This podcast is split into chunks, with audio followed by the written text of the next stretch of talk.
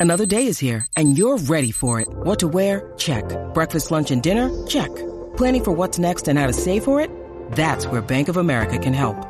For your financial to-dos, Bank of America has experts ready to help get you closer to your goals. Get started at one of our local financial centers or 24-7 in our mobile banking app. Find a location near you at bankofamerica.com slash talk to us. What would you like the power to do? Mobile banking requires downloading the app and is only available for select devices. Message and data rates may apply. Bank of America and a member FDIC.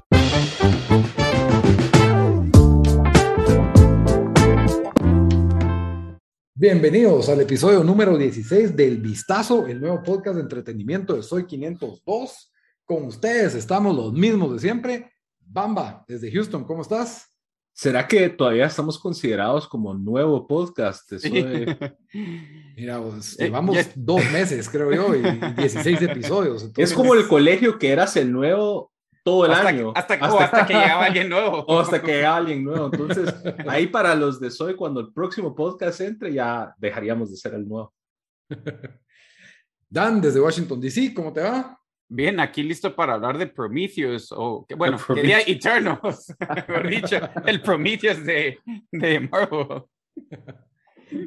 Y su servidor, Lito, desde Guatemala. Hoy tenemos el tema, ya, ya lo adelantó Dan, tenemos película del MCU de Marvel, Eternals, y para eso pues tenemos a un invitado muy especial que siempre, nuestro experto en cómics, nos viene a contar los, los detalles nerdos que ustedes no sabían que necesitaban. Juan, ¿cómo estás? ¿Qué onda, muchachos? Muchas gracias por la invitación. Aquí muy contento de platicar con ustedes y compartir un poquito de lo, lo poquito que sé ahí de cómics, una mini enciclopedia de Marvel. Pero ahí estoy, Juan, qué gusto estar aquí con ustedes. Muchas gracias. Juan, que por cierto es eh, Geekstuff GT eso, en eso Instagram, que, que ese es una, ese es, ese es un tesoro de cuestiones de cómics y de todas cosas, de ese tipo de cosas. Entonces, si lo siguen, qué bueno, si no lo siguen, síganlo y ahí nos, es más, siguen, deberías, deberías de rename vos. Juan, y deberías de poner tu, sí, deberías de poner tu, tu Geekstuff tu, GT. Ah, en el Zoom, en, en el, el Zoom. Zoom. Sí, vamos, es cierto, tienes razón. No, pero me ha risado la vez pasada me escribieron, porque yo pongo reviews y todo, me, ¿y qué vendes o solo estás dando carita que tenés estas cómics? Yo, pues no le estoy dando carita que tengo. ¿Cuál, es, ¿Cuál es tu cómic así número uno que, o sea, que de, o de más valor, o tal no lo querés decir, tenés una... No, bien, bien. De hecho, una pequeña anécdota de eso que, uy, mira cómo me dolió. Yo, yo compré, en el, estaba en, un, en Nueva York, en, en, una, en una tienda de cómics y compré eh, Amazing Spider-Man, creo que era 14, pero es del 60 y algo. A vos, cuando lo compré valía como 30 dólares. Eh, y es la, la, boda de Aunt May con, con Doctor Octopus, vos. Entonces, mm. la, yo la tenía guardada, pero pues, bueno, lleva años ahí, vos. O sea, yo la compré como en el 2008, 2009, por ahí, vos. Y la metí en mi, donde guardo mis cómics. Y no me acuerdo qué vez, hubo como un temblor o algo así, se movió, pero como no le tenía un case y tiene como ah. 60 años, ra, se parte a la mitad, y yo voy, ¡no! la agarré y yo así, y, y, y, por puro morbo me metí rápido a, a, a, eBay para ver a cuánto estará, a cuánto estará, y decía, mint condition, 1600 dólares. Ah, wow. Sí, ya no. Pero ahora no vale eso, o sea, vale 10 Vale la mitad. Entonces, esa no es tu cómic, no es tu cómic más valioso. Era mi cómic más valiosa, pero yo creo que tengo un par de key issues ahí, como la primera aparición de Omega Red, eh, la primera, el, el primer cómic de Miles Morales, que, que ese, es, ese, es, medio, medio chilerón. Tengo, eh, tengo sí, sí, pero, pero es que fíjate que hay modern keys que son de, de, alto valor. Hay unas cómics que, digamos, llegan hasta 50, 60 dólares, que son del 2006, 2007, sí. porque aparecen, son primeras apariciones. También tengo la primera aparición de Anti-Venom. Entonces, y yo lo vi en eBay y ya está como a 50 dólares. Entonces, y lo, depende, vamos. Y lo otro es que hacen varias, como que primera impresión, segunda impresión, especialmente de los nuevos. Sí. Entonces, la primera impresión de un key issue vale unos 20, 30 dólares más que la versión cabal, segunda, tercera impresión. Sí, exacto, exacto, buen punto. Pero un poquito de anécdota ahí de mis, de mis, mis aventuras con, con las cómics. Muy bien, y pues como ustedes tal vez no saben, pero les cuento, eh, aquí Juan de Geekstuff GT también está promoviendo Arena Gaming, ¿verdad? De, de Cinépolis. Arena C Gaming, ¿verdad? Arena C Gaming, perdón, ¿verdad? Sí, sí, sí, claro. Y pues tenemos, tuvimos una promoción, tuvimos un giveaway. La semana antepasada fue en Instagram, la semana pasada comenzó en Twitter. La próxima, vamos a ver dónde lo ponemos. Creo que ser Instagram otra vez. Instagram, nos vamos a ir Instagram, Twitter, eh, Instagram, Twitter, Instagram. tenemos, vamos a estar dando por un mes entradas. Entonces, eh, ahorita tocarían, son dos entradas cada semana. Ya está comenzando mañana, va a ser la tercera semana. Si no nos siguen en Instagram, síganos en eh, El Vistazo Pod. Ahí pueden, eh, ahí van a ver el post. Eh, y, la verdad que ahorita aprovechen porque ahorita en noviembre está Dune, está The Eternals. ¿Qué otros hay? Hay varios. Ghostbusters, va a salir en, dos semanas. En, dos semanas. En, dos semanas. a los que no han visto Venom, para los, para los que no han visto Venom también. Eh, también o sea, hay buenas, hay buenas opciones. Hay pues. opciones, hay opciones. Hay, algunos meses. Se viene Matrix 4 en. También.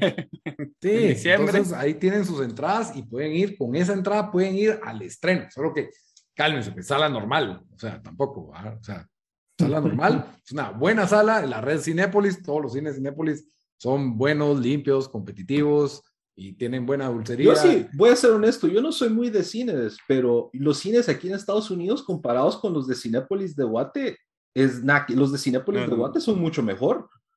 O sea, las salas están en mejores condiciones. Y no nos están pagando publicidad. La, verdad es que no. Deberían de, después de lo que acabo de decir, pero no. Es, no, si fíjate vos que yo estaba en, yo, estoy en los estados y fue un cine local, cosa, una cosa, espérate, antes de que sigamos opinando de cosas, porque solo era la introducción y nos calamos, tengo que aclararle que todos los comentarios expresados en este podcast, en esta sección, por cualquier persona, ya sea por Juan, Bamba, Lito, Daniel, por cualquiera de nosotros, son responsabilidad nuestra, totalmente ajena a Soy 502, quien no asume ni avala en ninguna forma ningún comentario o opinión emitido por terceros. Dale, Juan, contanos del, del Cinépolis. No, no, te decía que fíjate vos que, y esto te lo digo como usuario, vos, que yo, estaba en los estados y fui a un college town y ahí estaba y fue a ver una película, vos. Y sí, de una marca X, ¿verdad? Digamos, y sí vi muy descuidados los cines cuando en, en, Centroamérica y en Latinoamérica estás acostumbrado a que vas a un cine y pues es una, e, está bien limpio, está muy bien cuidado, hay buena proyección. Entonces, lo que dice Bamba es cierto, o sea, te encontrás con más los cines más como locales y, y, y, regionales, vos. Entonces, buen punto, Bamba. Sí, es que aquí yo siento que como que pues vinieron cadenas del extranjero como Cinépolis y Cinemark y la local ha logrado mantener los mejores o los que le iban mejor, pero sí hubieron otros que ya no, ya, ya se fueron muriendo, ¿verdad? Los que eran como que solo individuales, ah, hoy en día ya son teatros o, o, son otras cosas, ¿verdad? Pero los cines de que cuando íbamos de niños ya no, ya no existen, pues se acabaron. Sí, cierto, cierto. Pero bueno, ya dejémonos de tanta nostalgia. lo, que muchos están esperando que anunciemos el día de hoy es el ganador del giveaway, de las entradas de esta semana. Tenían que tuitear, seguir la cuenta y taguear ahí con quién, no sé si es taguear o, at, en, en, Twitter, con quién querían ir al cine. Así que es ganadora y su username es Dani GHR. Dani GHR, no, Dani HGR, perdón, dislexia. Dani HGR. Pásate dos personas reclamándonos que ganaron. Dani HGR, Daniela Hernández, un saludo y felicidades. Ya, ya nos había comentado un par de cosas por ahí, pero bueno, ahí felicidades con sus dos entradas, las cuales puede usar en cualquier día, cualquier película, no en cualquier sala, pero ahí en, la, en las que le gusten. Y, ya, ya, que... De Cinépolis. Ya que las entradas son cortesía de Arena Gaming, contanos un poco, Juan, ¿qué es Arena Gaming? Ah, basta, bueno, para todos los que, que, siguen este podcast y son gamers, mucha, fíjense que eh, Arena Gaming es una iniciativa de Cinépolis que lo que hace es que les alquila la sala con comida para que jueguen su videojuego favorito en la pantalla grande y es una gran experiencia, la super recomiendo. Em, con Colito hemos jugado un par de veces y pueden jugar FIFA, Mario Kart, eh, Mortal Kombat. Es una gran experiencia y, una de bucket list, se los diría. Esto estábamos platicando con uno de mis amigos que, pucha, vos, qué, qué gran experiencia. Tenía que hacerlo al menos una vez en la vida y sí, vale la pena. Entonces, eso es Arenas y Gaming, es una nueva iniciativa de Cinepolis que les proporciona a los usuarios, a sus clientes, la oportunidad de jugar en la pantalla grande de videojuegos, el que ustedes gusten, ustedes llevan la consola, eh, tienen dos horas de juego y se la pasan genial con sus amigos. Ahorita que, que está, digamos, a las personas que tal vez no quieren ir a un lugar muy lleno, pues se les alquila solo la burbuja social de ellos, a sus cuates, de su familia, y queda mucha, es una gran experiencia eh, yo que lo he, participado, eh, lo he promovido, pues vale la pena. Lo podemos alquilar con, con Lito y Bamba para que nos maten los primeros dos minutos de Apex Legends por dos horas, ¿verdad? No, no hay online, no hay juego online todavía. Ah, no hay online. Solo que pongas no hay juego online, pero... No, pero ahí deberían, ahorita que salió Call of Duty Vanguard, se pueden ir a jugar dos horas el, el, el, modo historia. Zombies. Zombies. sí, eso jugamos con Lito. ¿Te acuerdas, Lito, que probamos zombies con, con Call of Duty en, Xbox? no me acuerdo qué Premiere usamos, pero sí lo, lo llevaste, ¿te acuerdas? Hemos probado varios juegos, ajá. Entonces vale la pena mucho. Sí, la verdad es de que sí, y hay paquetes con comida y bebidas y todo el, todo el rollo. Hay en la VIP también, que si te querés echar un par de cervecitas con tus cuates mientras juegas FIFA, también hay esa opción. Entonces, la recomiendo y ahí... Hasta los menores de edad lo pueden obtener. no, y ahí, ahí después, cuando termine el podcast, mandamos los, los datos a dónde se pueden comunicar para, para esto, ¿verdad? Muy bien. Bueno, a lo que venimos. La película número, no quise averiguar, 27, creo yo, de, Marvel, de Marvel, Eternals, que creo que es como la cuarta película de este año, la verdad. De las nuevas. De y la penúltima del año. Ajá. Eh, Eternals, no, no tiene nombre en español, ¿verdad? Solo Eternals, así le Los Eternos. Los, Eternals.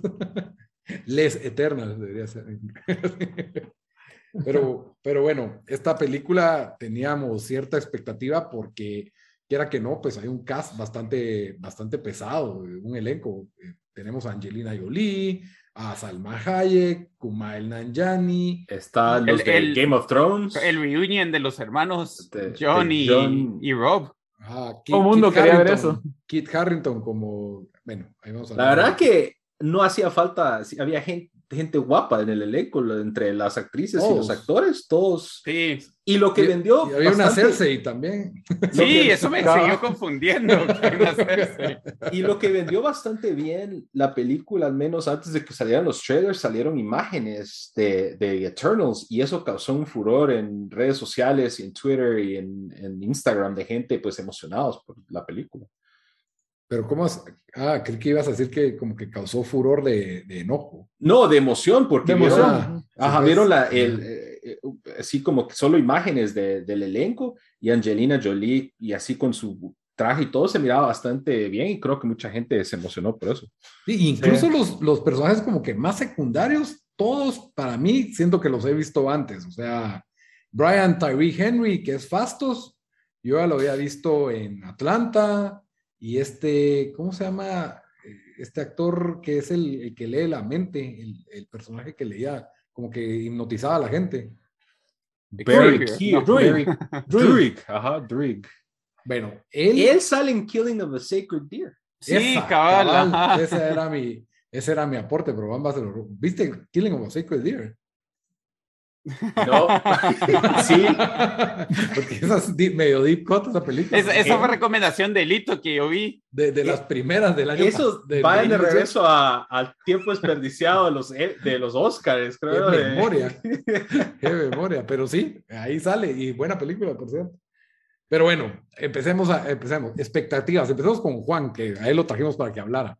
Juan, ¿qué expectativas tenías de Eternals? Mira, honestamente, yo, yo conozco los personajes, pero no son de mis spoilers. Favoritos. sí, sí, sí, sin spoilers. No, Son de mis favoritos y, y como los conozco, dije, va a estar interesante cómo lo adapten a, a, la, a la, historia, porque las cómics son súper complicadas, como todas las cómics de Marvel, pues, pero dije, no sé cómo lo irán a adaptar, pero me parecía interesante forma de ingresarlos, eh, porque pueden interactuar con, otro, interactuar con otros personajes del espacio. Entonces dije, mi expectativa no, es, no era tan alta como, digamos, de Spider-Man, pero sí tenía una, una curiosidad muy, muy, eh, o sea, muy entusiasta acerca de qué iba a pasar. Tal vez no era una super expectativa, pero sí una curiosidad genuina de ver cómo lo iban a manejar. Y sí iba con buenas expectativas, no excelentes, pero buenas.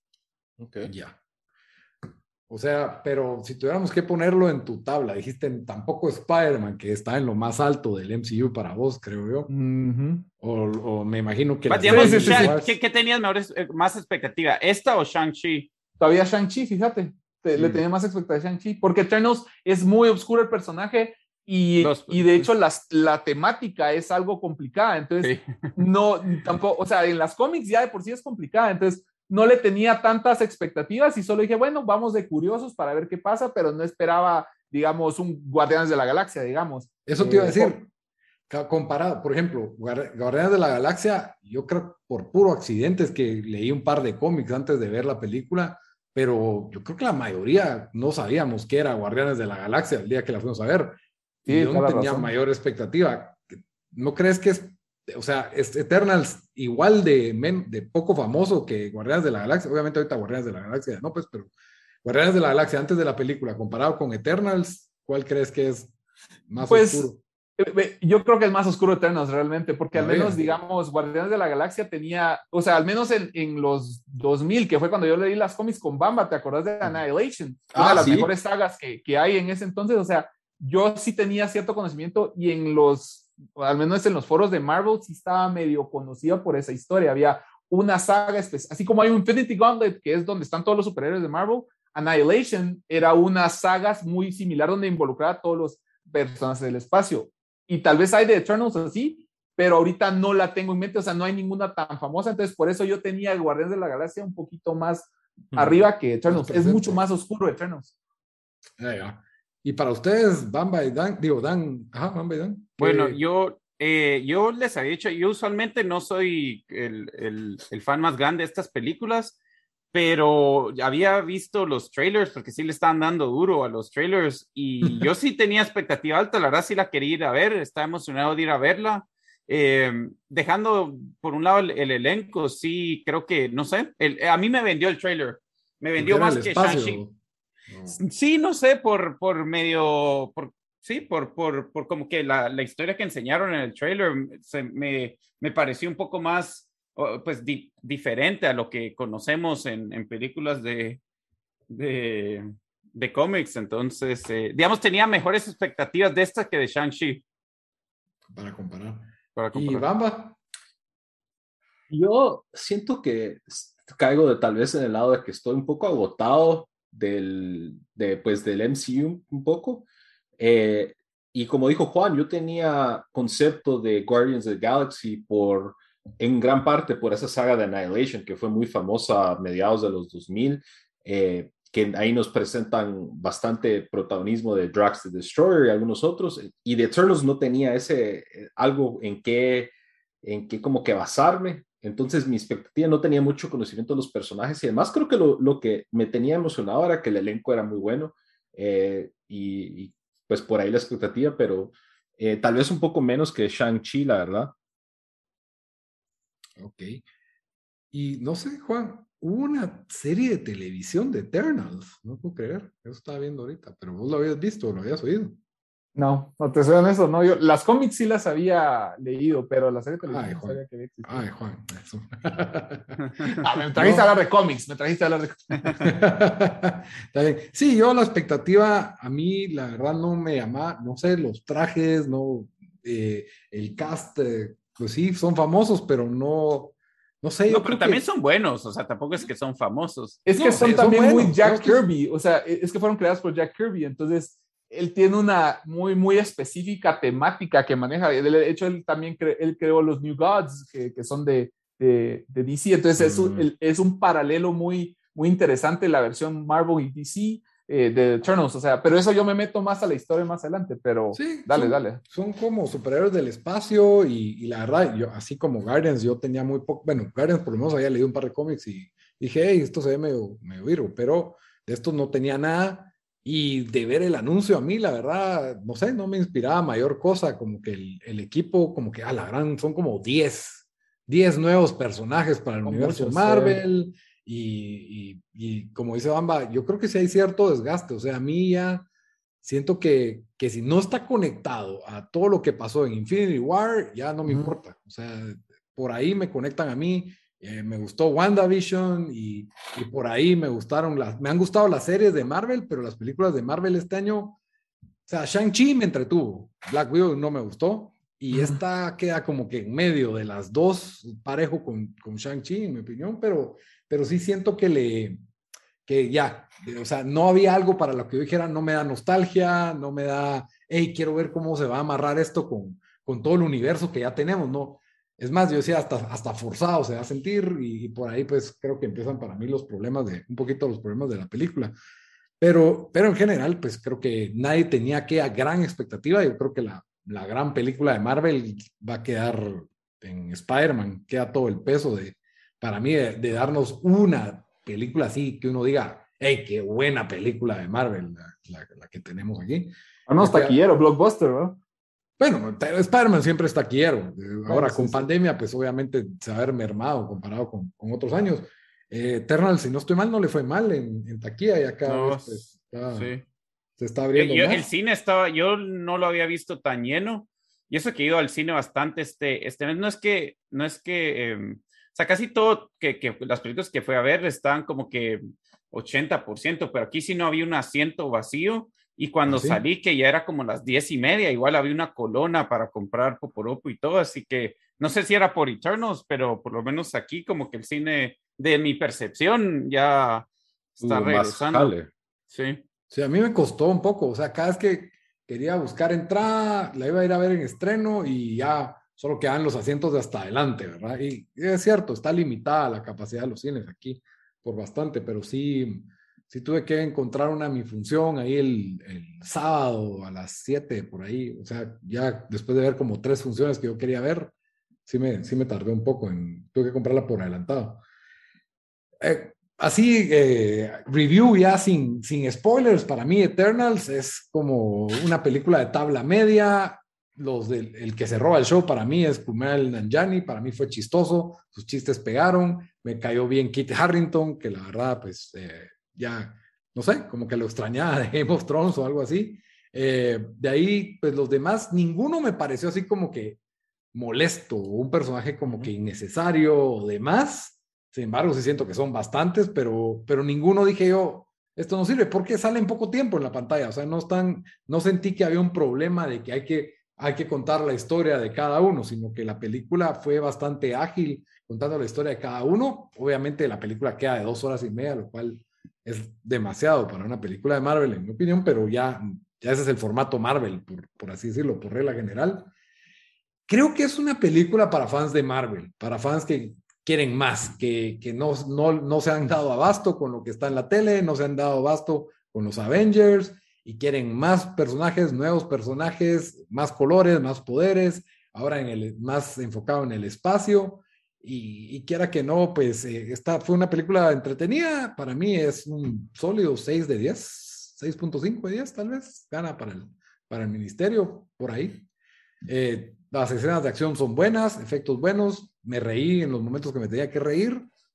Sí la sentí un poquito larga, pero la película funciona. No es una película mala para nada. Y ahí sí, no sé por qué la castiga tanto Rotten.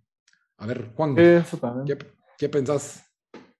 Mira, yo sí vi los, los, digamos, los resultados de Rotten Tomatoes y yo sí les, los leo antes de ver la película y, y sí me, me sorprendió que le fuera tan mal por los críticos. Entonces ya cuando la vi dije, no es tan mala como lo la batean los críticos. Sí, no es de las, para mí no es de las top 5 de Marvel, para nada. O sea, personalmente sentí que la, la cinematografía era muy oscura a veces. Eh, entonces no se miraba y no se percibía muchas las escenas de acción, un par de escenas. Eh, también sentí que era un poquito larga, pero lo entiendo porque eran muchos personajes que tenían que cubrir y mucha, y mucha historia. Entonces, eh, yo siento que la película y el ritmo de la película al principio sí es lento, entonces mucha gente perdía el interés. Habiendo dicho eso, a la mitad de la película hay un pequeño twist que mm, la verdad me despertó un poquito más el interés y dije, ah, esto no, sí me parece interesante. Y ahí termina la película y, ya muy bueno. Entonces yo le daría un 7, un 7 de, de 10 para la película. O sea, no es de las mejores. Y la rescato, pero no es de lo mejor de Marvel. Definitivamente no es de lo mejor de Marvel. Mira, una, pregunta, una pregunta, Juan. ¿Vos que habías leído los cómics de Eternals o no mucho? Bien, de hecho, estaba buscando para enseñarlo aquí ah. porque tengo el, el issue 1 del 78 o algo así. ¿qué tanto se pega la película al origin story de, de ellos?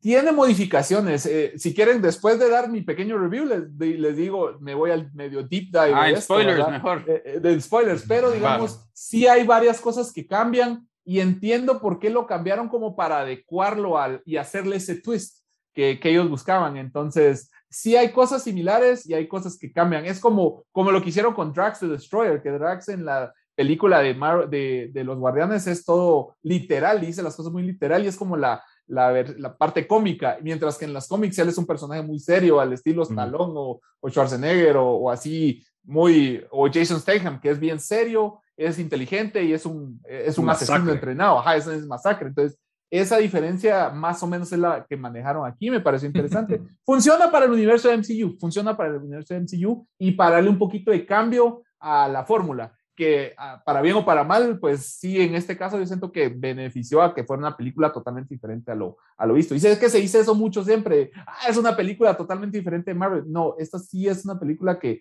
había partes que no pensabas que era de una película de Marvel. Entonces, eh, como dijiste, sí, porque, o sea, digamos, eh, como que la, la, parte que, como de Prometheus que vos decías, vamos, como que querían darle un aspecto, la película quería ser más profunda, de lo que al final terminó siendo. Pero agradezco el intento y el querer variar la fórmula.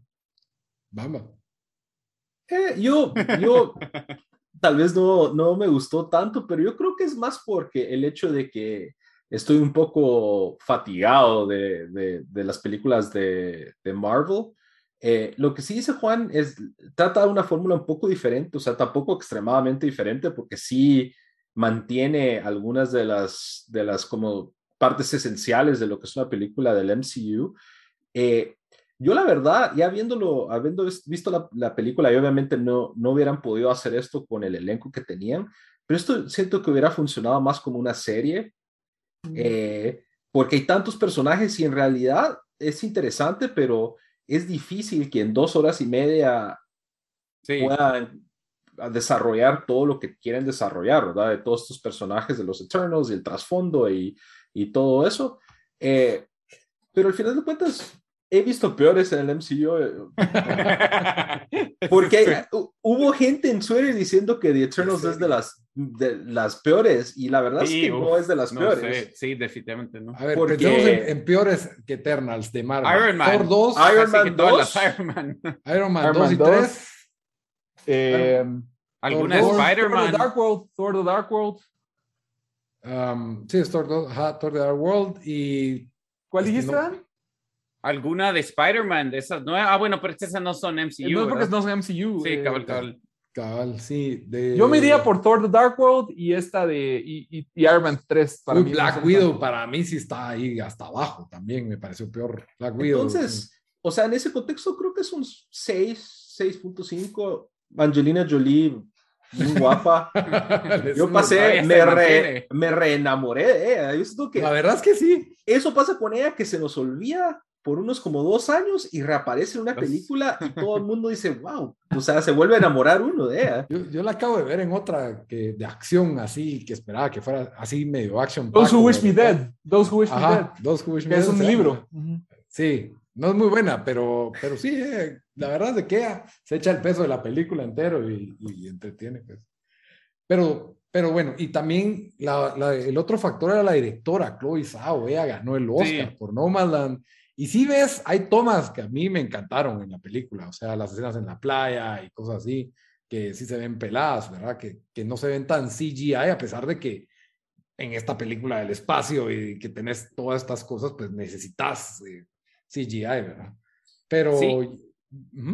no, yo iba a decir de que a mí me gustó un montón de las escenas y no quiero dar muchos spoilers, pero o sea, el hecho que nos dieran en diferentes épocas de tal vez de la, de la historia, de, la historia. Eh, me gustó, o sea, a mí, a mí cuando me, me das una así, una historia que nos va a contar tal vez el origin story de los humanos, pero sí es el chiste Prometheus, o sea, ya, ya a mí, ya me gusta eso de, de por sí, entonces, porque la verdad, casi que había, para mí la mayoría de los chistes no pegaron, eh, pero usualmente no pegan los chistes para mí este tipo de películas, eh, solo porque no sé, lo siento muy cursi, eh, pero sí, no sé, o sea, y, es bastante información, porque si obviamente eh, es, es de algo que no conocemos eh, y uno y un origin story bien, bien complicado con varios personajes y todo eso, entonces sí, como que te, no, no es como que te confunde, pero es bastante que absorber en esas dos horas y media. como ver Dune. bueno, pero, sí, muy similar, o sea, ah. obviamente Dune es otro nivel, pero, pero digamos que quería hacer esa, como ese eh, pero en ese área. Quería yo la sentí para todo lo que tenían, o sea, la, la sentí sólida, no, eh, sí, o sea, digamos, mejor que Bond. Yo, yo por ahí, como ustedes, dieron seis, o sea, está tratando de comparar con, con Shang-Chi y otras de, del MCU y, y, no sé, o sea, con Shang-Chi me hizo reír más, pero siento que el final estuvo como que no, no, no pegó. Sí, aquí, aquí siento que hubieron buenas escenas de acciones y todo eso. Y no sé, me gustó también tal vez de que yo no sabía absolutamente nada de estos personajes, ¿verdad? Y es como que unos personajes completamente nuevos, con nuevos poderes. Pero lo que yo les iba a preguntar, y ya, bueno, ya medio lo hablamos, pero eh, rankeando esta en el, en el MCU, que lo ponen como que mitad de la tabla, o sí, de lo, el, el, el digamos, de las más, del 25% de, de, las, de las peores, o cómo, en, en dónde lo ponen. Media baja, media baja. Media baja. Igual, media baja, media baja. Porque sí, o sea, para mí, digamos que de las cuatro Avengers que hay, tres me parecen mejores que esta. Avengers 2 también es malita, es peor que esta, la verdad. Avengers 2. Age of Ultron. Sí, a mí no me gustó. Sí, estoy viendo. Sí, tal vez media baja porque es mejor que las de Iron Man 2 y 3. Es que yo siento que ah. todas las Iron Man son malísimas. Black Widow. No, hombre, Iron Man 1 es buena. No, es que. Iron Man 1 es decente. es, decente. Eh, o sea, acordate la época en lo que salió. Es la que arrancó el. O sea, compararla con otras, otras películas de ese entonces. Bueno, es que yo soy bias. La original no es muy buena tampoco, que digamos. el pero, la 2, pero la 2, Winter Soldier, para mí es de las mejores que hay de. Es así. Pero la va, no. Ahí les va porque yo sé que ustedes no fueron muy fans de esa. ¿Black Panther o The Eternals? Yo soy más fan de Black Panther. Black, Panther. Black, Panther. Y yo sé que Lito y no muy le gustó Black Panther comparado con otras. Tenía más expectativas porque la nominan al Oscar y todo. Yo creo que es el impacto cultural que tenía, que por eso le están haciendo. Y creo que algo muy similar pasa con Eternals aquí, que, que, trataron con Eternals. Aquí. Que, trataron, exacto, exacto. eso es lo que eh, bueno, yo creo que ya podemos hablar con, con spoilers, ¿o no? Sí, aprovechen usar sus entradas que posiblemente van a ganar gracias a Arena C Gaming y tiempo, y tiempo especial, ya iba a decir yo, y el vistazo. Y ahorita ya full spoilers, así que tápense los oídos. O adelántenlo al final de la recomendación. bueno, como yo al principio sí sentí un poco como Dune, que me empiezan a hablar de tres, de Eternals, de Celestials, ¿No quieres que te dé el background de la cómic antes de a, ver, danos el background de la cómic. Para eso me, invitaste, ¿no? Ah, mira, pues lo que pasa es de que... Ya saben cómo me pongo. ¿Para, qué me invitas? Eh, no, mira, fíjate que los, los Eternals, como les había dicho, fueron creados por Jack Kirby en los 70s. Y lo interesante es que yo creo que él hizo un paralelo con los dioses del Olimpo, pero para resumir la historia, ¿quiénes son los Eternals? Hay unos extraterrestres tipo dioses que se llaman los celestiales o los celestials. Y ellos vinieron a la Tierra hace miles de años y crearon, eh, experimentaron con Homo sapiens y con humanos y ellos crearon dos razas alternas. Una que eran los eternos y otra que eran los deviants. Entonces, eso es como lo que crearon. Entonces, los deviants querían gobernar a la humanidad y los eh, eternos querían eh, crecer y desarrollarse y proteger a la humanidad. Y de ahí es que viene que durante los siglos la humanidad los miraba como dioses y les ponía, y de ahí, en teoría de ahí salieron las mitologías griegas y de dioses, porque Icarus, o sea, los nombres pastos, o sea, son similares a dioses o personajes de Athena, o sea, eso sí es muy similar que lo hicieron en, en la película.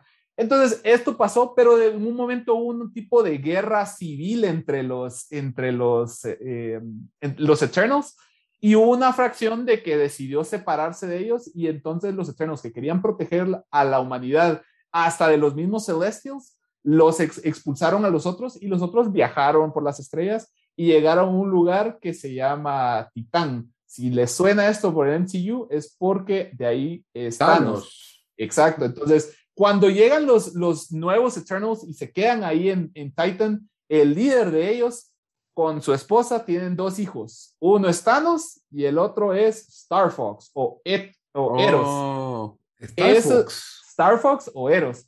Eros es el hermano de Thanos y eh, en, en, las cómics lo utilizan como alguien chistoso, no chistoso, pero sí tiene poderes y es héroe, pero tiene unos, uno de los poderes más inútiles o más útiles, dependiendo de cuál es tu, forma de pensar, que tiene cualquier personaje en las cómics. Él es capaz de modificar, sin él poder controlarlo, los sentidos de placer de cualquier persona en la que esté cerca y cualquier ser.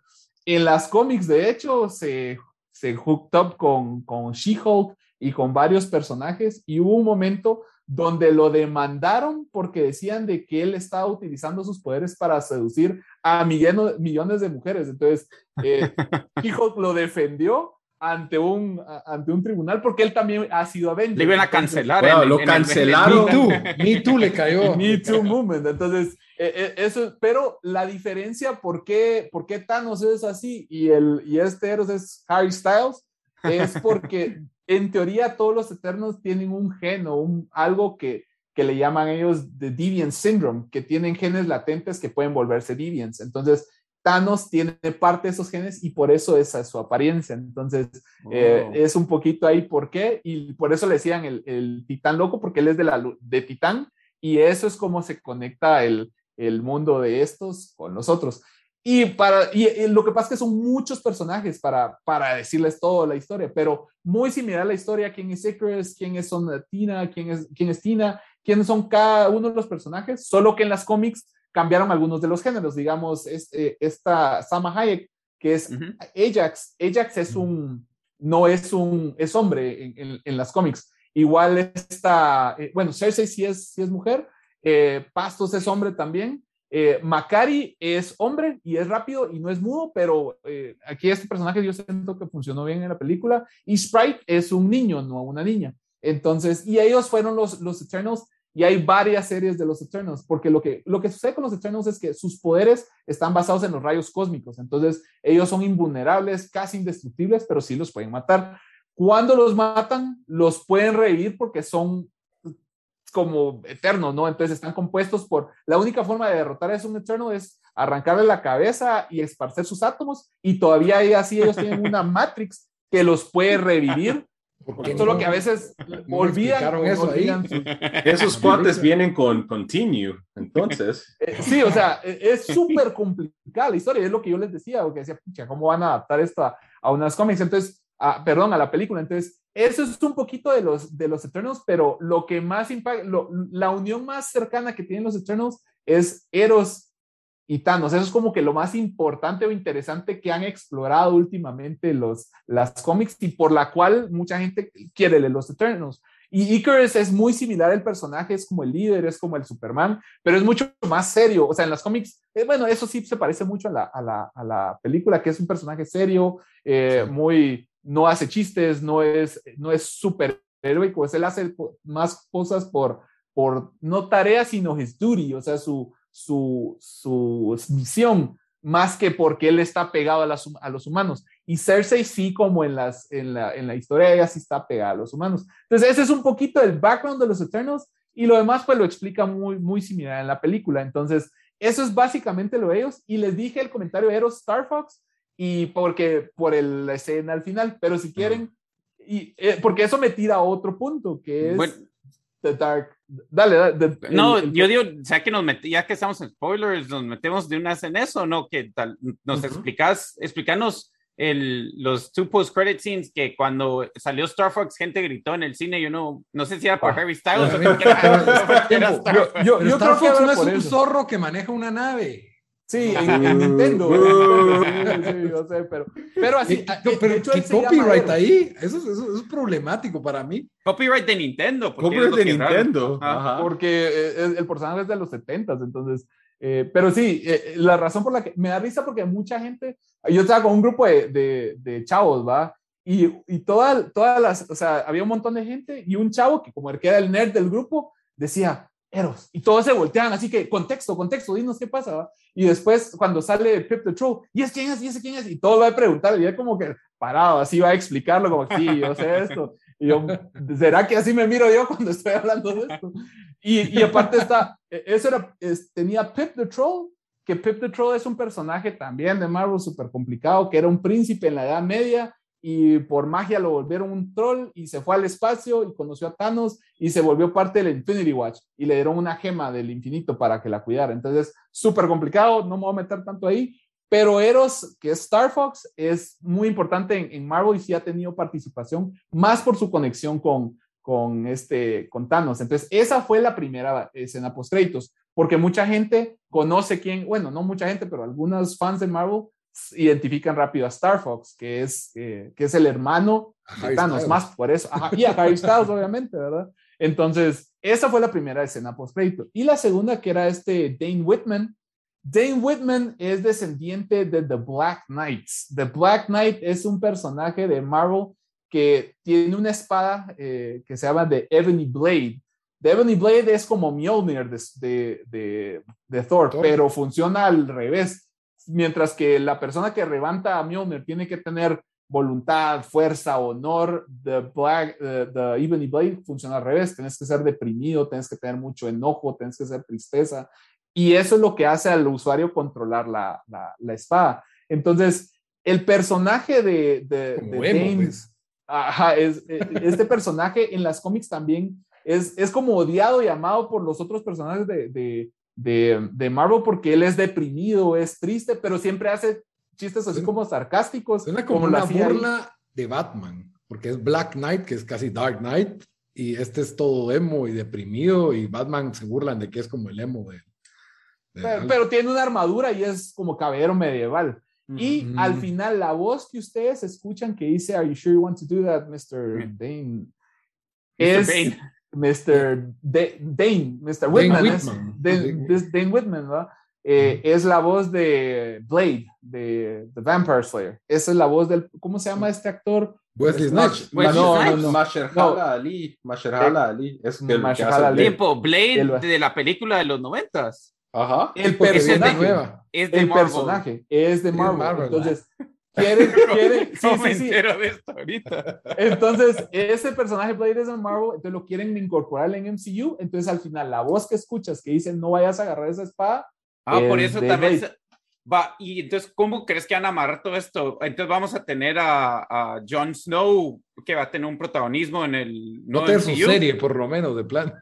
Sí, sí, porque ahorita, y por, este, por eso es que mucha gente está diciendo que Marvel y, y MC, y ¿cómo se llama? Y Sony están alistando sus universos y los escenas créditos para unirlas, porque también Morbius es muy importante parte de la historia de Blade. Y, y no sé si ustedes vieron las películas, las caricaturas de los noventas, que yo la miraba de Spider-Man, que parte del origen, parte del origen de, de, Morbius va acompañado de Blade, sale, sale en la serie con Spider-Man, Morbius y, Blade. Y, Star Fox, que me imagino porque es Harry Styles, le van a terquear su propia película y todo, pero ¿cómo, o sea, ¿qué, qué, qué crees que le van a dar a él? O sea, ¿con qué Avengers lo van, a, Yo siento que él va muy bien con Guardianes de la Galaxia. Y si te das cuenta, toda la película fue, y había un soundtrack muy, eh, muy Hans Zimmer, ¿va? Así todo, así como Dune.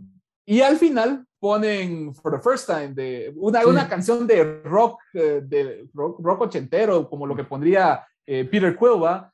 Y yo siento que eso es el, como la orientación que le pusieron, porque le pusieron esa música porque lo van a hacer de esa manera. Y como esos Eternals están buscando los otros en el espacio, se me o aparecen en Guardianes de la Galaxia 3 o aparecen en, en, en, esta de Thor eh, de God and Thunder. Entonces, lo que está haciendo Marvel es mezclándolos para que los personajes se vayan intercambiando y darle un poquito más de salsa a los tacos en, en sus películas que no sean tan repetitivas. Sí es que eso se puede, vamos, pero yo creo que ese es el como la estrategia de Marvel que para a mi criterio funciona. O sea, ah, yo no voy a ver un Thor 4, eh, no vas a ver Thor 4, vas a ver Thor con los Guardianes de la Galaxia, con Harry Styles, con los Eternals, o sea, eso es lo que la gente espera. Igual con, con Spider-Man Far From Home, no vas a ver a, solo a, este, a, Spider-Man de MCU, vas a ver a Doctor Strange y posiblemente los otros Tobey Maguire, Maguire cabal. Entonces es por eso que yo creo que es la estrategia y que pienso que funciona para, para los Eternals. Está bien. Regresando un poco, aterrizando un poco en, en, lo que fue la película, ¿qué es lo que creen que le dio como ese ángulo de mediocridad? Porque la verdad es de que la calificamos como un 6.5, eh, pero, pero ¿qué, ¿qué, es lo que tal vez no funcionó tan bien, verdad? Eh, yo creo que la mayoría... Para, para, para, Bamba fueron los subtítulos en francés, ¿verdad? Uno que es culto, mucha, y está tratando de aprender otros idiomas. No, yo, siendo honesto, creo que, y, y creo que como el, la grandeza de la historia de que trataron de contar, como que no encajó bien con las dos horas y media de, de, de, de, todo lo que nos quisieron contar. Creo que ese es el, uno de los problemas. Eh, y el otro problema es que usualmente, y yo entiendo que la historia es la historia y querían presentar algo muy distinto, pero no sentí como que el villano, o se podría decir los villanos de, de la película, no fueron como que no llamaron la atención, sentí yo. Entonces, no sé, esos dos puntos creo que fueron los que lo hicieron un poco desconectado. Yo, la, hiciste buen punto, pero la verdad no había pensado en eso, pero sí, o sea, el, la razón por que ellos decían como que, ah, vamos a luchar por la tierra, no sé, o sea, como que vino de la nada, eh, un poco que es medio natural, pero no sé, no, no, no, no sentí como que, peor después de que venimos de Thanos o de otros malos, de que sí, como que faltó ese, ese factor donde sentís que de verdad hay, hay como stakes, aunque sí lo habían, ¿verdad? Porque se iba a destruir el planeta, pero no era, no era un villano, sí, no era un villano como que fácil de... No era tangible. sí, no era tangible. Em, no tenía personalidad, no tenía... Yo lo que pensé, y yo creo que nunca diría esto de, de una película donde siempre alego de que las tienen que hacer más cortas, pero yo hubiera dividido esta origin story en dos películas. No sé mm. cómo lo hubieran hecho, pero porque sí sentí que todo se movía muy rápido. O sea, a mí me hubiera gustado mucho más que hacen que saquen saquen escenas porque las escenas de ellos en Babilonia y cosas así eran eran virgas, eran virgas, ¿verdad? Entonces imagínate, ajá, o sea que si hubieran sacado como ellos más durante esa época y después eh, la segunda película es ya más como que estos tiempos, algo así, no sé, creo que, que, que tal vez hubiera establecido la historia mejor porque sí eran tantos personajes aunque si bien todos ah, estaban amarrados porque tenían como que la misma misión, de repente ah, todos, todos estamos separados y no sabemos por qué están separados. Entonces, creo que por ahí eso, y, como dije, bastante los chistes para mí no, no, no pegaron, eh, pero siempre pasa con, con Marvel movies, ¿verdad? Solo... Ajá. Kumel Nanjani tomando cerveza de, de, de escupidas de Gilgamesh. Me sí, no sé, esos. no, y que le pusieron el traje, que Sprite le pone el, el traje de. Ah, de como de bebé. Sí, sí, no, no me dio O sea, son, son chistes el típico MCU. Son para niños, cabrón. Sí, Yo, yo creo que la, lo, lo que. Yo estoy de acuerdo con los tres, de hecho. primero, la historia es muy compleja y larga y tal vez hubiera funcionado así como vos decís, eh, Dan, de que como hicieron con Capitán América, que primero hicieron toda la primera película durante los 40 y ya la segunda ya, ya pasó, o, o, una serie, Bamba, para ir cubriendo como que las, las épocas, ¿no? Y era, era mucho contenido para dos horas y media, y aún así las dos horas y media yo las sentí un poquito largas por el pacing, o sea, el, el ritmo de la película iba lento, rápido, lento y ah, está interesante y ahí y además otra de mis críticas pues era la como que los tonos de, o sea, la paleta de colores funcionaba en algunas ocasiones, pero digamos pasaba algo que no me pasó en Dune, digamos en Dune habían escenas oscuras, pero se miraban re bien, o sea, per, captadas perfectamente la imagen y se miraba nítido. En esta habían dos escenas por lo que estaban pasando en, lo, en el bosque y eh, cuando pelean en Londres, yo no miraba, o sea, se miraba como nublado. Entonces yo siento, a tu pantalla, Entonces yo siento, yo siento, no, y platicando con otros cuates me hicieron los mismos comentarios. Entonces yo creo que eso, eh, en la parte de cinematografía, tal vez eso le faltó, pero eh, entiendo por qué lo hicieron la forma que lo hicieron. Entonces, eso es lo negativo para mí, que sí, la historia es un poquito cargada, muchos personajes, digamos, la, el amor entre Icarus y Cersei fue ah, te conocí en el espacio, que abajo, y ah, es el amor de Por cierto, yo, yo sentí, no, no sé si fue solo mala actuación, pero yo sentí que el papel de Harrington estuvo, o los chistes que le dieron, o las líneas que le dieron fueron espantosas, pero yo sí, No, no creía lo, lo malo que fue ese personaje. Sí, sí, pues, estaba mal. Como, como cuando le dice, oh, so how long have you been together? Five billion years, o no sé qué, oh, so no sé qué, no sé cuál fue la línea. That's a serious that's a long-term relationship. No sé, o sea, y tuvo un montón de líneas así, o, o, cuando de repente, porque él no sabe nada de ella, ¿verdad? Eh, o sea, él no, no sabe de que ella es un, eh, una superhéroe ni nada, y de repente miras este monstruo y es como, oh, ¿qué es ese? O sea, es como que la reacción tiene que ser más como que sorpresiva, Exacto. Fue, tan raro. Y que la otra te había contado que podés volar y como, no sé, como que no se entendía cómo este humano no estaba digiriendo todo lo que está pasando enfrente de él, no, no sé, yo no sé qué pasó. Eso, eso estoy de acuerdo, pero ¿sabes qué otra cosa? Mira, yo entiendo, está bien, pero yo entiendo lo que es y tienen razón, tal vez yo creo que el personaje lidia, al menos en las cómics, el personaje lidia muchas veces con eso, con sarcasmo y comentarios tontos, y por eso le cae mal a muchos personajes en, en las cómics, ¿no? Pero, digamos, lo que no me gustó el personaje es que de la nada dijo, ah, yo también te tengo que decir mi historia.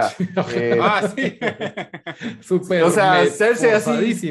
O sea, sí, eso sí fue súper forzado. O sea, mejor él se hubiera dado cuenta. O sea, había otras formas de manejarlo, que le hubiera llegado una carta, que se lo dejó su tío, o, qué sé yo, ¿ah? Pero diciendo, ah, yo también tengo un secreto en mi familia. O sea, se sintió súper forzado, súper cursi. Entonces, esos serían como mis, mis comentarios negativos de la película. Pero no sé también qué, qué ven ustedes que sea rescatable o que sea, em, que les ¿qué les gustó a ustedes de la película? Pensaría yo, ¿no? Pero cerrando con eso, yo lo que creo que debieron haber hecho, que es lo que les funcionó tanto con sus películas de equipo de Avengers, es que nos debieron haber presentado un par, unos tres Eternals en otras películas. Buen punto, buen punto. O sea, aunque sea en post-credits, sino que aquí nos vinieron a ensartar todos y no sentimos ningún apego, ninguna nostalgia, nada. Mientras que en las otras de Marvel, pues ya conocías completamente al capitán, ya conocías completamente a Thor, ya conocías, no necesita, el único que no tenía, bueno, sí tenía, pero todos sabemos quién es Hulk, ¿verdad? Que, que no que tiene su película ahí semi-MCU, pero sí es MCU al final del, al final del día. Buen punto. Yo creo que a Eternals les faltó, si bien yo creo que si hacían la película de Tena, tal vez no iba a funcionar. Bueno, tal vez hubiera funcionado. Ah, eso tal vez sí hubiera funcionado. pero, meterla ahí en dúo con, en, en Thor Ragnarok o meterla ahí en... Pero, ¿sabes? eso creo que hubiera sido buena idea de, de no sé, tirar un par en Guardians of the Galaxy o algo así. porque yo siento que es difícil, sería difícil exprimirle tanto jugo a, a, un, a un grupo de personajes que casi nadie conoce, siento yo. Entonces, ese, eso lo hicieron con Guardianes de la Galaxia, mira, o sea, en eso estoy de acuerdo, bonito, pero tal vez es la temática del personaje, lo que decíamos, pero digamos, en Guardianes de la Galaxia eran cuatro o cinco personajes y, y, nadie los conocía, pero fíjate que fueron un par de líneas que dio Rocket, que te hizo conectar con él, un par de líneas que dio, que dio. Es que en Guardians of the Galaxy yo creo que estuvo, o sea, esas de las, pues para mí, de las que más me ha gustado. las líneas funcionaron muy bien, el diálogo y todo. Aquí la siento música... que eso faltó. El diálogo, porque a mí el mundo que construyeron me gustó bastante. La historia, aunque no sabía nada de Eternals, a mí en particular me gusta ese tipo de cosas, por eso como que Prometheus, que a un montón de gente no le gustó, a mí me... No sé, ¿Has visto Dan Ancient Aliens, alienígenas ancestrales? Sí, sí, es literalmente eso, porque cada episodio de alienígenas ancestrales es... ¿Qué hubiera pasado si los alienígenas Pero a mí, me llega que hubiera pasado, probablemente pasó, así. Ah, no, dice, es como, eh, dicen, según algunos eh, Ancient Alien, ¿cómo se astrónomos de alienígenas ancestrales, se cree que los alienígenas plantaron las semillas de la civilización. Sí. Entonces, pero eso es interesante, la verdad. Yo sí estoy de acuerdo. Eh, entonces, eso, a mí me gustó y todo eso funcionó, pero yo siento que el, que el diálogo fue, es donde, donde falló y también como que todo pasó muy rápido. O sea, eso, eso que nos meten en, en el mundo anterior, en el mundo en la historia, que en, en, en cómo ellos estaban durante todas las épocas, Em, o sea, yo hubiera querido ver más de eso. Entonces, eh, sí, no sé, aún así, o sea, me decís hay un Eternals 2 y la voy a ver porque sí, como que estos personajes creo que hay suficiente, pues tienen diferentes poderes y es como que son casi que Superman, pues, o sea, es, como que, entonces sí tengo como que curiosidad de cómo los van a meter en, en, este mundo, ¿verdad? O sea, cómo los van a integrar con todo lo demás, pero también significa que van a ir más como que a otras, a otras galaxias o yo qué sé, solo por los personajes.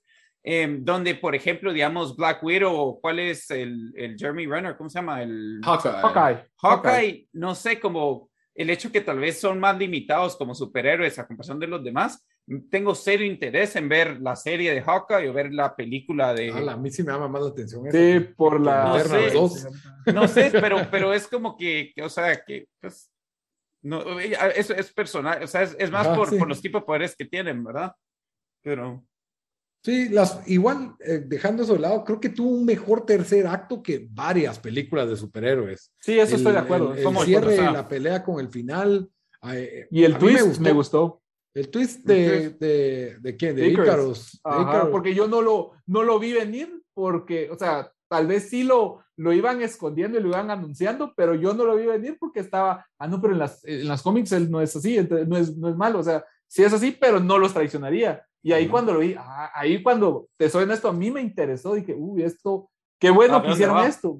¿A dónde? era un porque conflicto válido. va? Porque estábamos en este reciclaje del universo que sirve para crear nuevos mundos y los Eternos fueron creados para perpetuar esa especie de reciclaje cósmico que, que tienen los Celestials, ¿verdad? Que así nacen los Celestials y los Celestials crean nuevos mundos pero a mí no me hace sentido. O sea, si estos son robots sintéticos, ¿por qué de repente tienen capacidad de rebelarse? O sea, no, es que no son robots, no son robots, son. Ahí me explicaron que eran como robots. Sí, sí, o sea, sí, pero, o sea, se ven como robots, pero realmente son seres que sienten y que evolucionan y, y que sí tienen, pues obviamente tienen cierto, no sé, o sea, conciencia, o sea, sí tienen, voluntad. capaz de, de pensar y tener voluntad propia. Entonces eso me pareció interesante. Y de rebelarse que fue lo que, lo que vimos ahí, y quedan como en el sándwich entre, desde el origen de la Tierra y ya post-Thanos, pues, porque realmente sí tenían que inventarse una buena excusa de por qué no intervinieron cuando, cuando estuvo Thanos. Pero bueno, yo creo que con eso ya terminamos de cubrir todo lo que fue Eternals, la verdad, son... Solo una última, última pregunta. Eh, ¿Qué... Eh, ¿Cuál es la otra película que sale este año del MCU? ¿Cuál Spider-Man. Ah, Spider-Man. Una pequeña película que se llama Pero, es, si es del MCU es de Sony, yo estoy confundido con esto. Es que mezclaron los universos por una escena post-crédito que hubo ahí en... Porque habían hecho un deal Sony y Marvel por como un, dos películas y después se acabó el deal, entonces no sé qué Pero ahora volvieron a hacer un nuevo ah. deal y ya la, la dirección creativa del universo Sony lo lleva Marvel. O sea, pero tiempo, Venom entonces ya es MCU. Al final, es que como ninguno la quiso ver, entonces, pero al final, yo, yo la vi y dije, voy a, voy a hablar de esto y lo otro y les valí. Eh, ¿Es MCU o no es MCU? Contestando. Ahora, al final hay una escena post-crédito que, que, me da risa porque yo estaba en el cine, vamos, estaba en el cine y obviamente todo el mundo esperando a, a la escena final. Y ahí pasa la escena final y oigo como un grito gemido así bien fuerte. Y yo así. Orgasmo. Ajá, y yo dije, saber qué le están haciendo a esta chava aquí atrás. Me volteo y la chava así. Y, y el chavo era el que estaba haciendo. Entonces, me dio risa porque me acordé de un meme cuando dice, cuando hay una chava que dice, eh, es que todos los hombres son iguales y solo quieren una cosa. Y ahí sale James, J. Jonah Jameson diciendo, fotos de Spider-Man.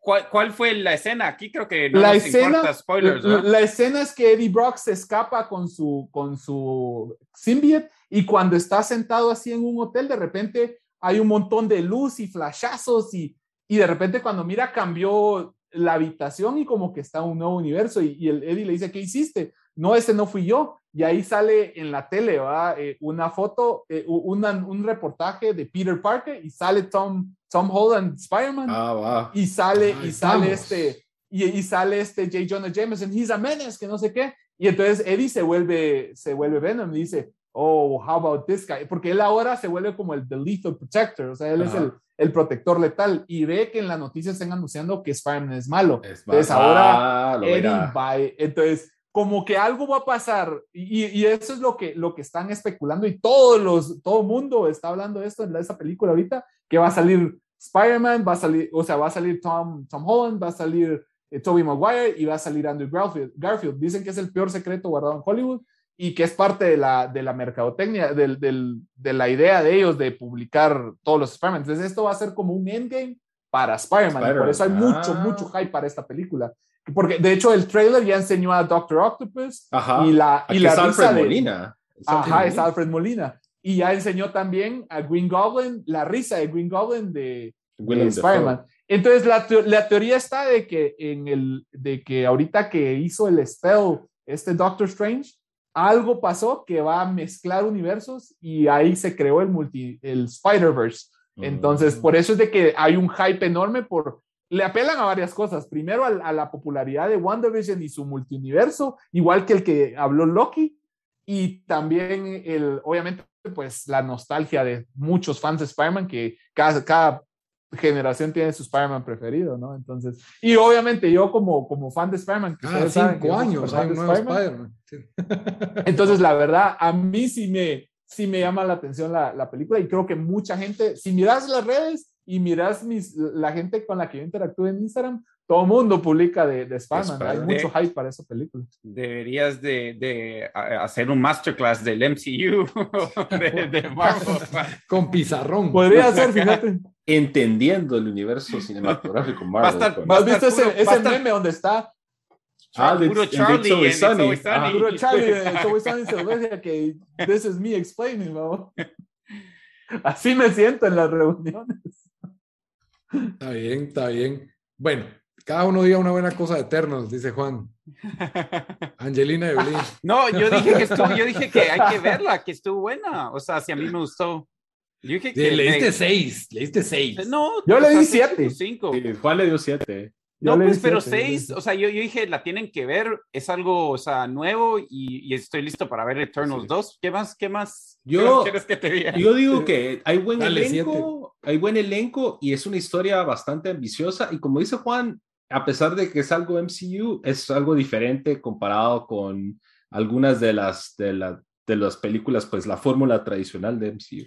Y mataron personajes, ahorita que me acuerdo, sí, mataron personajes. Sí, aquí Gilgamesh. ¿Solo él fue? No, también a, Ajax. Ah, sí, se fue Shuko, así, la Salma. Se fue Shuko rápido.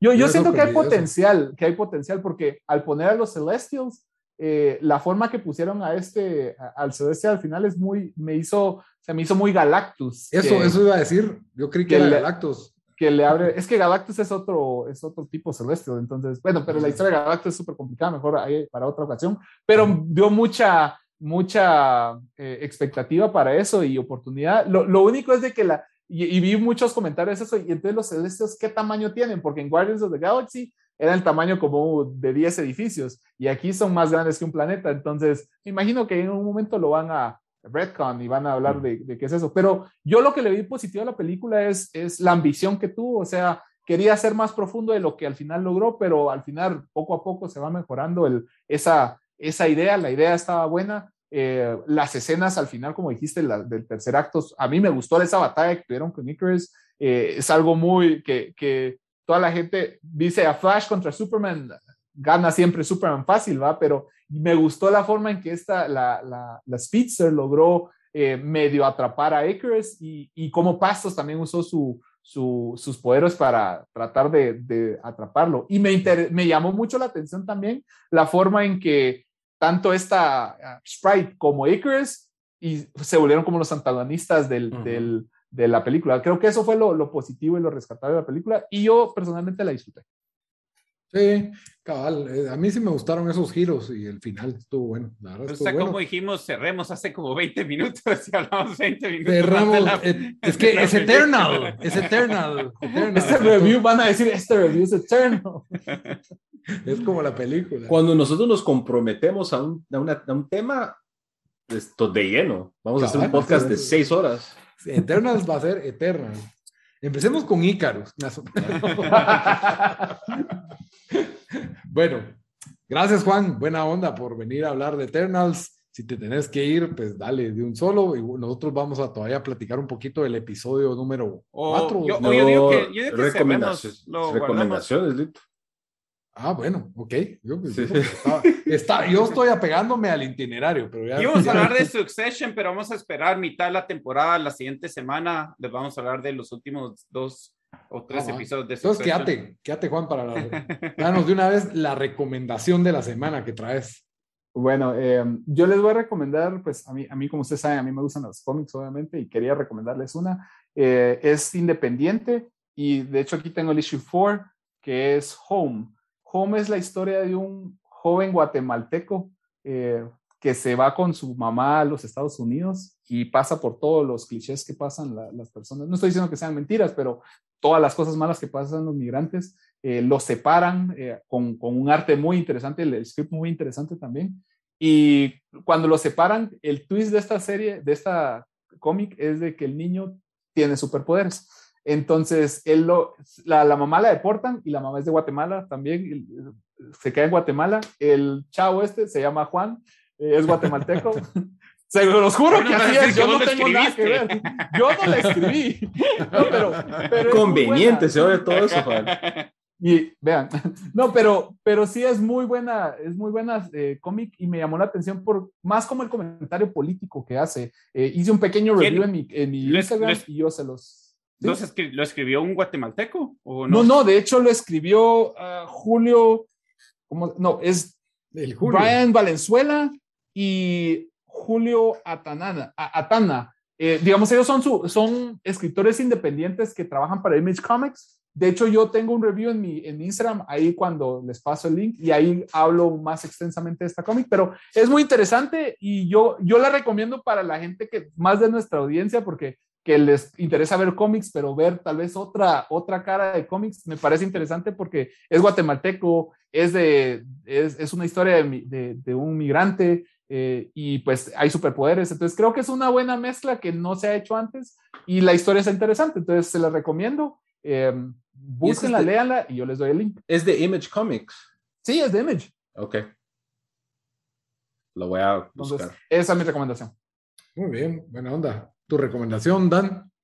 Ah, bueno, yo eh, me voy a ir con un, no es, no es exactamente True Crime, pero tal vez True Mystery, diría yo, que está en HBO, eh, que para todos los que, los que crecimos al final de los 90, principios de los 2000, eh, pues reconocen a la actriz Brittany Murphy, mm. ah, que, que, murió misteriosamente, le dio una neumonía, pero eh, y fue de esas muertes que, porque tenía 32 años, murió en el 2009, que, que solo, creo que fue para Navidad y de repente... ¿Está en HBO Max, vamos? Sí, acaba en HBO Max, salió un documental sobre esto que se llama eh, What Happened Britney Murphy.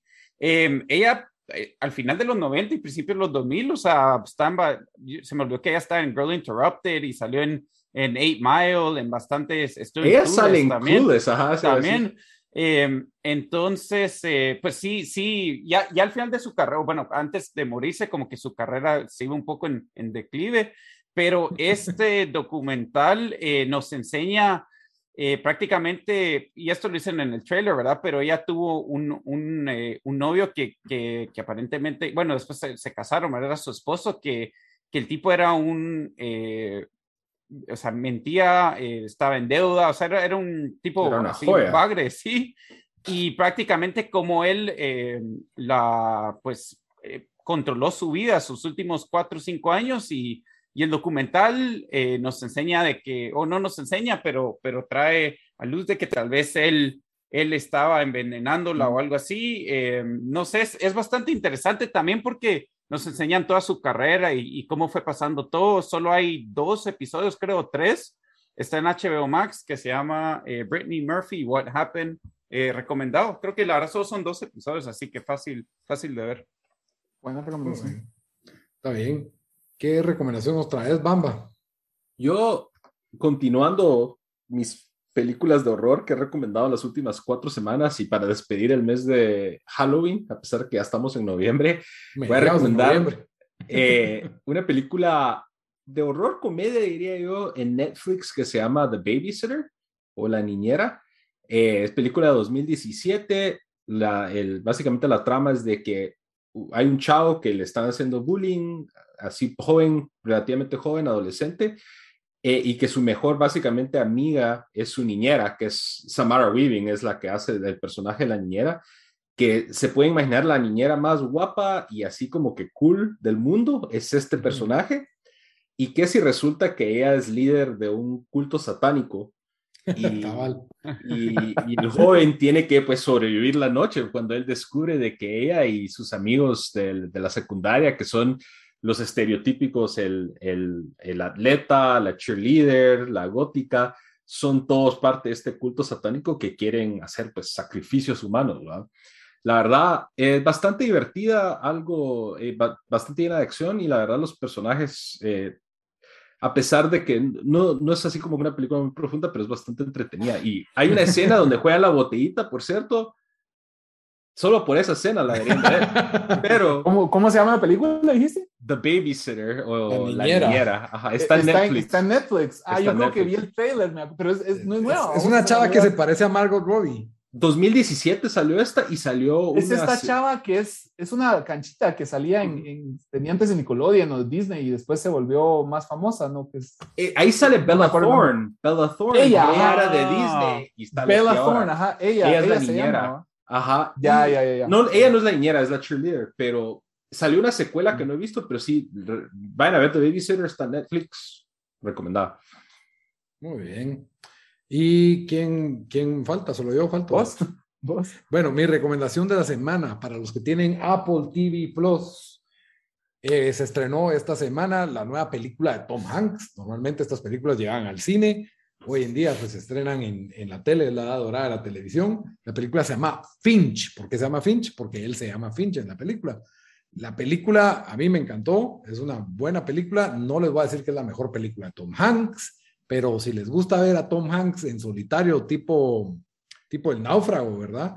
Eh, es una película que tiene una, una fórmula similar o, tipo I Legend también, ¿verdad? Es en un escenario apocalíptico, solo está él, su perro y un robot. Y, ya con esa temática, pues a mí me tiene, yo pago por ver eso, ¿me entienden? Eh, Tom Hanks, el perro y el robot. La verdad es de que yo me esperaba que era más una historia como que típica de entre un hombre y un perro, así como White Fang o eh, Call of the Wild, que tuvimos una versión reciente con Harrison Ford. Esta no se enfoca mucho en el perro, sino se enfoca más en el robot y el propósito de, creo que todo esto pues se puede ver en el trailer, ¿verdad? La razón por la que Tom Hanks está desarrollando el robot es porque él está próximo a morirse. No se llama Wilson el robot también, ¿no? y, la idea es que él quiere dejar al robot cuidando al perro, porque él ya no, no le queda mucho tiempo, ¿verdad? Entonces, todo, y, y, pues obviamente las dificultades de este mundo apocalíptico, que la verdad está súper bien filmado, la producción tiene calidad, eh, eh, la calidad que tendría cualquier película de cine, solo que pues escala más pequeña, pues solo es él y, realmente es solo Tom Hanks actuando con, con, personajes, bueno, con un perro y con personajes hechos en, en computadora, ¿verdad? El robot en este caso, que a mi criterio es uno de los robots mejores hechos en, en, la pantalla. Eh, la verdad me encantó lo, lo realista que, que, se sintió el, el robot. Eh, no sé, es una película que se me hace que podría ocurrir en un 2060 o algo por el estilo, ¿verdad? Eh, Cuando se acabe el agua. es más, ahí explican por qué estamos así apocalípticos, más, más por el sol, pero, pero muy buena película, entretenida, tiene sus momentos intensos. Creo que no dura ni las dos horas la película, lo cual es, es un punto bueno. Es una historia cerrada, eh, tiene así como que lo oscuro de vivir en un apocalipsis eh, y pues un poco de lo que es la vida y pues tener un perro y lo, que, lo que llega a importar un perro en la vida de una persona. Y por supuesto, Tom Hanks. Pero bueno, mi recomendación de la semana, Finch. Muy bien, con eso terminamos el episodio número 16. Como siempre, me gusta recordarles que estamos en redes sociales. Ahí pueden opinar de todo lo que dijimos hoy. También pueden decirnos de qué les gustaría que habláramos. Estamos en Facebook, estamos en Instagram, estamos en Twitter. En todos lados nos encuentran como el Vistazo Pod. También pueden escuchar este podcast en todas las en las principales plataformas de audio. Estamos en Deezer, ya lo probé, ahí se oye, se oye muy bien. En Spotify, estamos en Stitcher y estamos en iTunes Podcast. O sea, no tienen excusa para decir, ay, es que no tengo dónde escucharlos, porque estamos en todas y en todas nos encuentran como El Vistazo. Muy bien, mucha. Hasta la próxima. ¿A Juan dónde lo vamos a encontrar? Ah, bueno, ya lo habíamos anunciado, pero Juan, recordanos a todos. Kickstuff GT en Instagram. Me pueden ver ahí mis reviews de cómics y algunas fotos de algunos cómics quiches que tengo que, espero les guste y, ven mis reviews. Y gracias por la invitación. Para los que llegaron al final, ahí está. Kickstuff GT. Está bueno, pues. hasta la pues, próxima. Gracias, Juan. Gracias, mucha. Gracias.